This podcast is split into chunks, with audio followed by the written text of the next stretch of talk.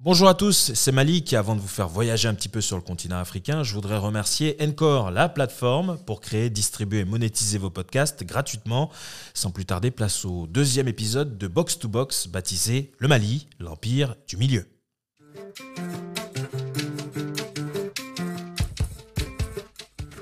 Doni Doni, expression bambara largement parlée au Mali, pays d'Afrique occidentale, traduction littérale, tout doucement, lentement, calmement.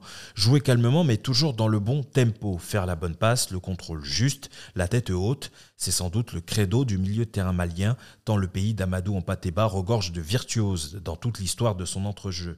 S'il fallait en citer un premier dans cette pléthore d'artistes, nous devrions remonter largement le temps. Nous sommes en 1965 et le Mali tient le premier fait d'armes de son football, une finale lors des Jeux africains de Brazzaville face au pays organisateur, le Congo.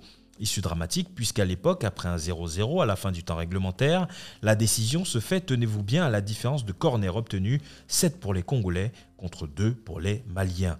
Un traumatisme qu'a vécu Kidian Diallo, capitaine des Aigles entre 67 et 72, lui qui venait de terminer ses études un an plus tôt. L'enfant de Niena, commune de 32 000 âmes dans la région de Sikasso, connaîtra une autre désillusion en 1972, de nouveau face au Congo à Yaoundé, défaite 3-2. Diallo considère au même titre que ses coéquipiers que cette compétition est un échec retentissant, à tel point qu'à son retour au pays, l'équipe a refusé d'être décorée par les autorités locales. Un dialogue peut en cacher un autre. Le début des années 90 marque l'âge d'or d'Amadou Paté, surnommé Vieux ou encore le Rouquin au pied d'or, qui ne rêvait que d'une chose, briller sous le maillot de la sélection malienne depuis la défaite de son pays face à la Guinée en 1980, en finale de la Coupe Cabral, coupe ouest-africaine entre 1979 et 2007, où le jeune Amadou était ramasseur de balles. Neuf ans plus tard, et s'adjugera le trophée qu'il convoitait. Plus près de nous, impossible d'oublier 2002 et la Coupe d'Afrique des Nations disputée à domicile, dans laquelle le Mali finira quatrième avec son milieu de terrain destructeur. Avec tout d'abord le magicien Seydou Keita, pour certains le joueur le plus complet de l'histoire du Mali, avec une palette technique hors norme, une conservation et des sorties de balles impeccables, sans oublier son exceptionnelle vision du jeu, doublée d'une capacité à finir devant le but. Le box-to-box par excellence, véritable essuie-glace dont l'esprit de sacrifice est légendaire. Il ne joue jamais mal, en 2 ou 90 minutes, selon son entraîneur quelques années plus tard au FC Barcelone, un certain Pep Guardiola.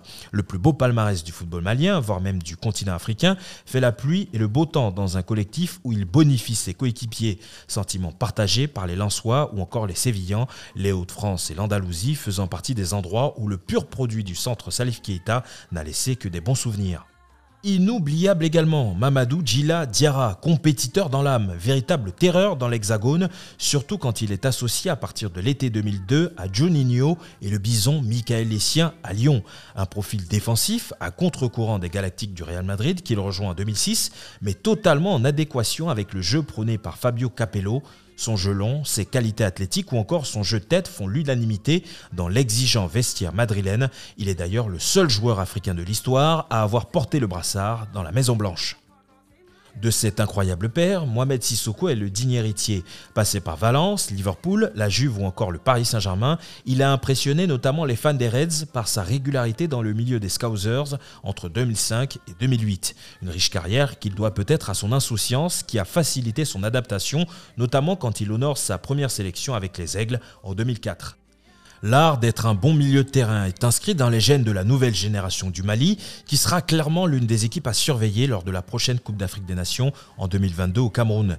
Les options sont légion pour Mohamed Magasouba et son adjoint Fousseni Diawara, présent dans l'équipe de 2002.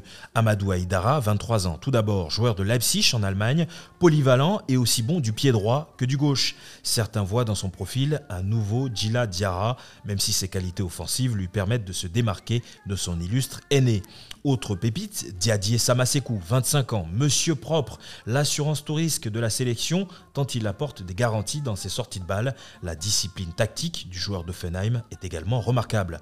Enfin, Mohamed Kamara, 21 ans, qui évolue du côté de Salzbourg en Autriche, qualifié d'accélérateur de jeu par ses entraîneurs. Il fascine par sa capacité à voir le jeu avant les autres et à toujours réaliser le geste juste. Oumou Sangaré, véritable diva malienne, le dit dans ce titre, sorti il y a quelques années, Mali, allez, comprenez, le Mali est beau, comme pour dire que si la victoire est importante, la beauté du jeu est indispensable.